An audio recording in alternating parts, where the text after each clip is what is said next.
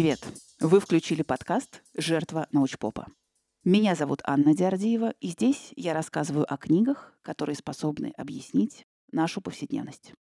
Третий сезон моего подкаста посвящен включенному наблюдению, когда исследователь внедряется в изучаемую группу на правах ее участника. Представьте, что вы британский студент. Начались летние каникулы, и вы задумались о том, что хорошо бы подработать. Поскольку дело у нас происходит в 70-е годы 20 века и цифровой экономики еще нет в помине, искать подработку вам придется в реальном секторе. О, а вот и объявление в газете. Вам нравится жизнь на свежем воздухе? Вам нравится путешествовать по городу и его живописным пригородам? Тогда приходите к нам. Оставьте работу в душном офисе и присоединяйтесь к молодой и дружной команде Уэлбред. Так-так, работа на свежем воздухе с интересными людьми. А что, собственно, требуется? А требуется развозить хлеб. Уэлбред — это пекарня. И у нее есть оптовые и розничные покупатели. Розничные могут прийти в магазин при пекарне своими ногами и купить хлеб там, но могут и заказать доставку. А оптовым покупателям хлеб доставляется ранним утром в небольшом фирменном фургончике. Значит, можно устроиться либо курьером, либо продавцом в магазине при пекарне. Почему нет? Простая и понятная работа. Ну, по крайней мере, так кажется после собеседования. И вот, пройдя собеседование и пройдя небольшое обучение, вы встаете за прилавок вместе с другими продавцами в смене и начинаете замечать странное. Все продавцы в вашей смене обсчитывают клиентов, а вечером тащат домой сумки с хлебом, явно позаимствованным из пекарни. Ого, и в соседней смене продавцы делают то же самое. Но дальше еще интереснее. Похоже, руководство пекарни прекрасно об этом знает и смотрит на это сквозь пальцы. Ничего себе, дружная команда Уэлбрат. Ну, что вы планируете делать в такой двусмысленной ситуации? Хотите прогноз? Если вы не уволитесь сразу же, вероятнее всего, в ближайшее время вы начнете точно так же обсчитывать покупателей и таскать к себе домой свежие нарезные батоны. Почему? Потому что вы стали участником системы. О том, как устроены такие системы, как они привлекают и удерживают людей, я сегодня расскажу при помощи книги Джейсона Диттона «Part-Time Crime». Однажды пекарне Уэлбрат не повезло. К ним на работу попал социальный антрополог. Он выглядел как студент, вел себя как студент и, ну, пускай поработает. Нет, не за прилавком, он что-то какой-то шибко умный. Пусть побудет диспетчером для курьеров-экспедиторов. Тех, которые развозят хлеб в фургонах. Парнишка был, конечно, не без странностей, но работал нормально, и за год в пекарне к нему привыкли. Пожалуй, можно его перевести в торговый зал, пускай постоит за прилавком. Но тут у Джейсона, у этого парнишки, обнаруживается еще одна особенность. Он, видите ли, страдает расстройством желудка. Постоянно. И особенно, когда в пекарне что-то случается или происходит какое-то бурное обсуждение. Джейсон сразу же бежит в сортир. Бежит, конечно, не просто так. Там, в кабинке, на жесткой туалетной бумаге, он карандашом конспектирует только что услышанные разговоры. К концу смены его записи наполовину стираются. Джейсон, проклиная туалетную бумагу Бронко, пытается по памяти восстановить разговор и досадует на то, что никак не может придумать, как ему фиксировать увиденное и услышанное, не привлекая к себе внимания.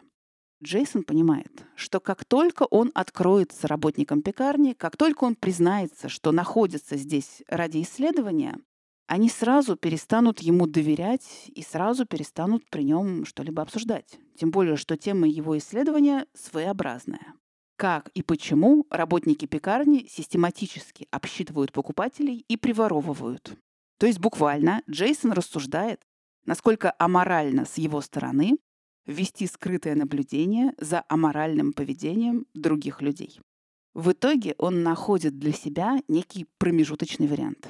Для работников пекарни он студент, на самом деле аспирант, но это не важно можно сообщить коллегам, что ты делаешь записи по учебе, что в университете тебе задали провести какое-то там исследование. Не-не, не про воровство, конечно, а, ну, например, про удовлетворенность персонала своей работой. И вот уже не надо прятаться в туалетной кабинке, а можно за прилавком вести записи на нормальной бумаге, а окружающим говорить, что это некоторые мысли по учебе. Работники пекарни по-прежнему его считают за своего, хоть и странненького, но тем не менее. И даже эту тему с удовлетворенностью своей работой можно использовать в собственных целях. Джейсон придумал такой ход для своих интервью, который он брал помимо включенного наблюдения. Когда в разговоре с респондентом речь заходила о воровстве, и человек, конечно же, напрягался, что его рассказ о противоправных действиях может как-то быть записан и использован против него, Джейсон не брался за карандаш, он просто слушал. Но сразу после спрашивал о несущественном. Например, насколько вы сейчас удовлетворены своей работой. И пока его собеседник рассуждал о несущественном, он успевал записать все самое важное из сказанного о воровстве. Всего Джейсон Диттон проработал в пекарне 4 года. За это время он успел провести 4560 часов включенного наблюдения, а также провел 34 интервью с работниками пекарни. Его интересовал вопрос. Как же получается, что хорошие люди регулярно совершают противоправные действия, продолжая при этом считать себя хорошими людьми? Как они вообще это себе объясняют? Немного напоминает дискуссию про немцев во время Второй мировой, да?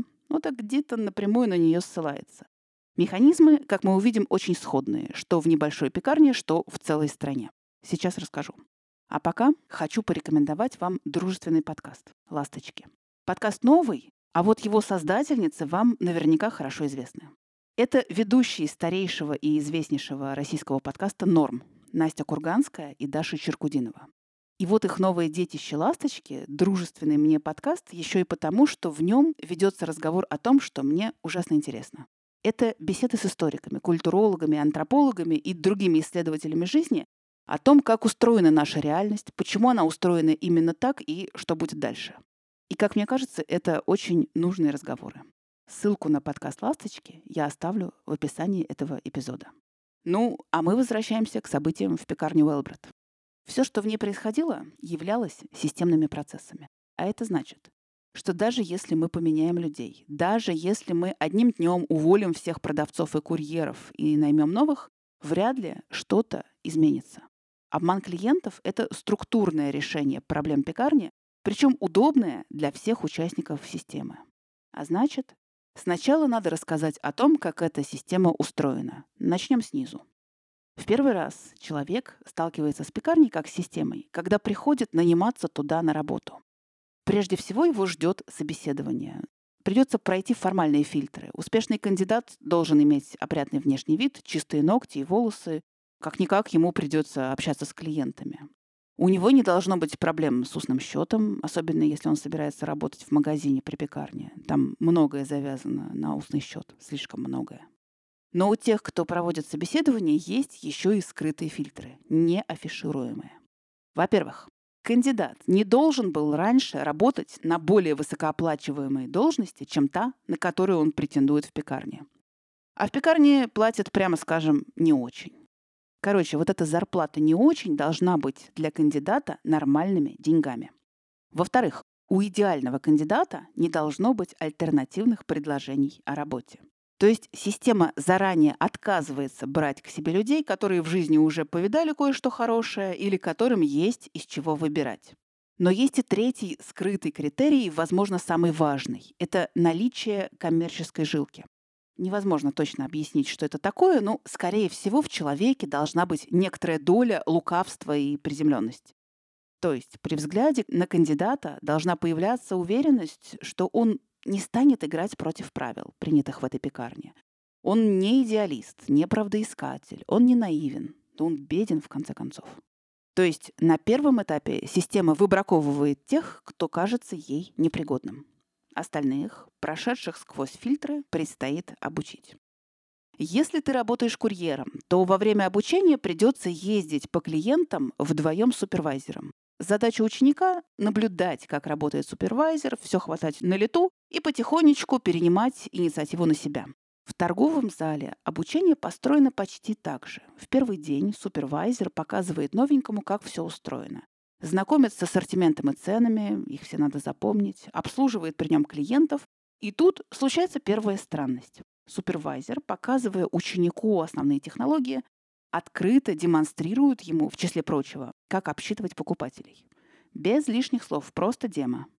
При этом все обучение проходит в спешке, Ученик находится в стрессе, ему надо запомнить кучу разной информации, при этом не показаться супервайзеру туповатым, он же заинтересован в работе. Поэтому моральные критерии ученика снижены. Разумеется, ученик не будет возражать против обмана в присутствии покупателя. Ну, как-никак, они с супервайзером в одной команде. Но, скорее всего, ученик не будет возражать и после того, как клиент уйдет. Он новичок. Он пытается удержать в голове всю свежую информацию. Он на стрессе. Не будет же он увеличивать свой собственный стресс, даже если не согласен с произошедшим.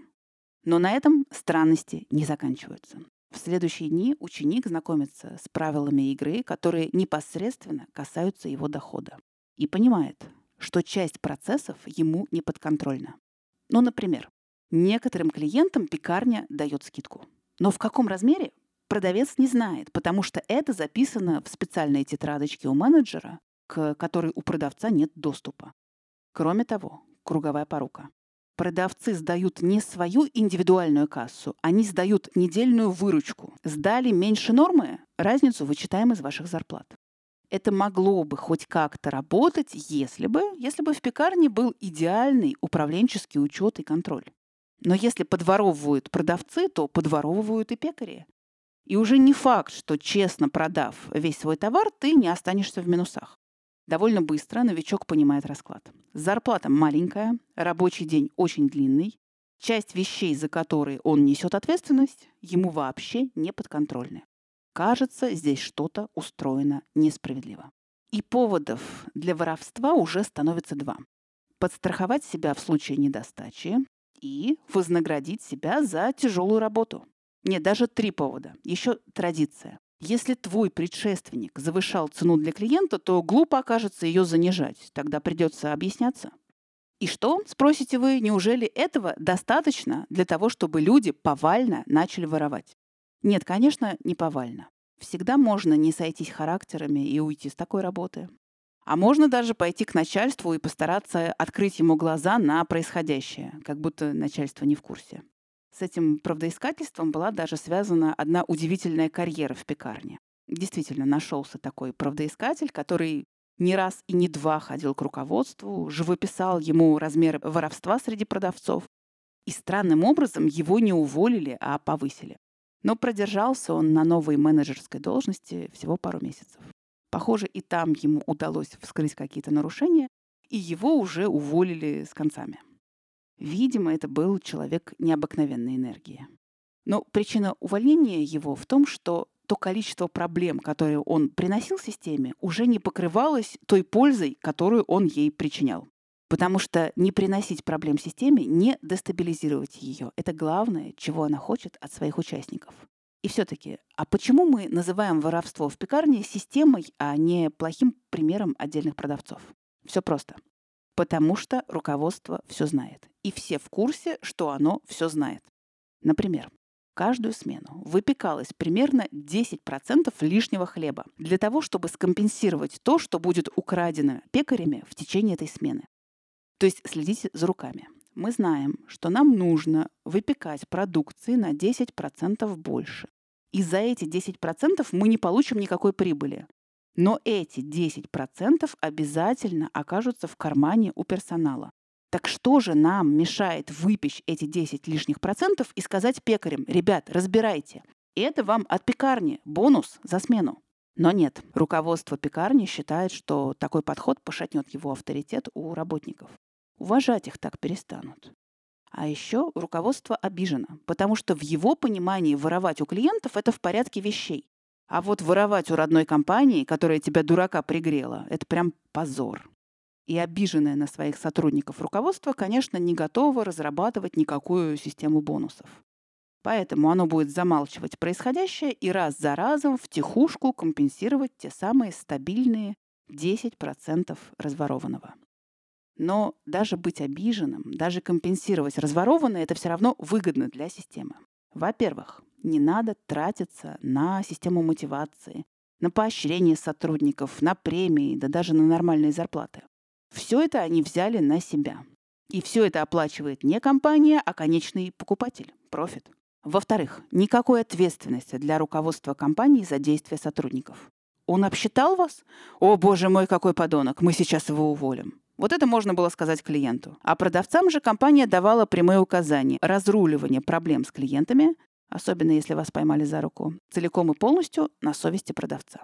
Дайте им любое объяснение, и они в него поверят. В конце концов, просто долго смотрите в прескурант и смотрите в него с удивлением. Можно сказать что угодно, выдумывайте по ходу дела. Главное, не приносите проблем системе. И продавцы включаются в эту игру. Более того, они сами создают неформальную классификацию продавцов. Это не клички каждому, это причисление каждого к какой-то группе. По аналогии можно вспомнить школу, где довольно часто дети тоже относят себя и других к какой-то группе. Крутые, ботаны и так далее. Да и наши продавцы не сказать, чтобы давно закончили школу. Так вот, чтобы причислить человека к какой-то группе, достаточно одного, но важного признака. А это значит, что признаки, на основе которых создавалась неформальная классификация продавцов в пекарне Велбред, очень важны в их работе. Из этой классификации мы видим, что есть три основных параметра, которые волнуют продавцов. Первый – как сильно продавец может нагреть клиента. Второй – насколько ловок продавец в своем обмане. То есть могут ли его поймать, а когда поймают, насколько элегантно он способен выкрутиться из ситуации. И третий критерий – у кого ворует продавец, то есть на чем он специализируется. Обсчитывает ли он клиентов, а, ворует ли он продукцию у компании или, отдельный случай, ворует ли продавец у своих же. И это самый презренный тип, тот, который обогащается за счет ошибок, допущенных своими же коллегами-продавцами. Получается, что в пекарне Велбрат э, работают четыре основных типажа. Просто негодяй. Это продавец, который умеет хорошенько нагреть клиента, но, будучи пойманным, красиво отвертеться он не может. Профессионал. Это продавец, который умеет и то, и другое. И клиента нагреть, и репутацию сохранить. Робин Гуд. Так называют продавцов, которые не обкрадывают клиента, и поэтому с их репутацией все и так в порядке. Да, такие ребята тоже встречаются в пекарне. И, наконец, акула. Тот самый тип, который ворует не только у покупателей, но и у своих же, у продавцов. И фактом своего существования акула нарушает негласное соглашение, что воровать можно только у чужих. Кстати, вы узнали эту установку? У чужих воровать можно, а у своих грех.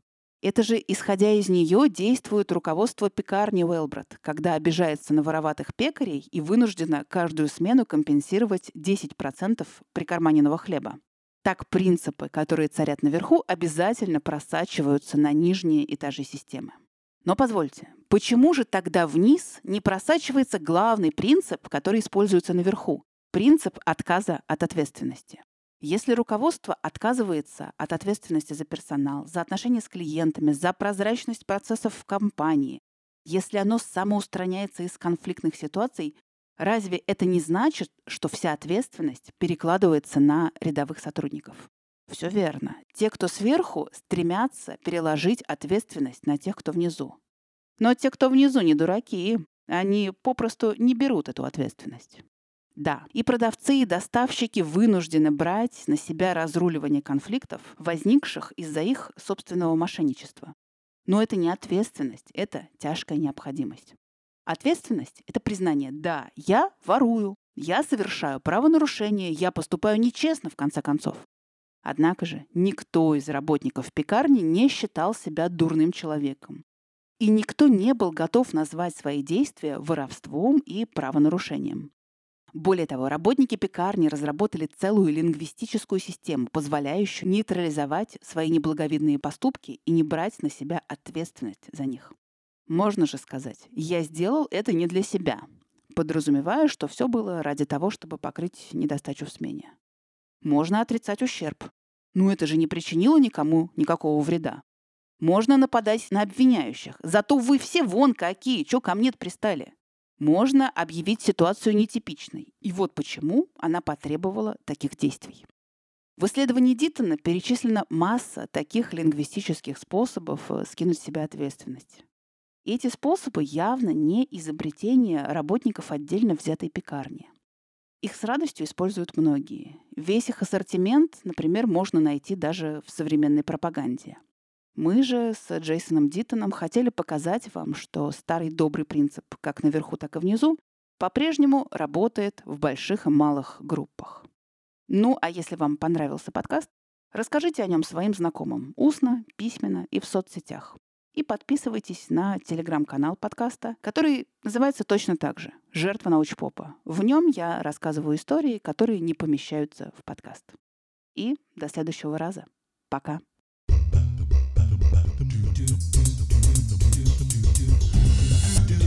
do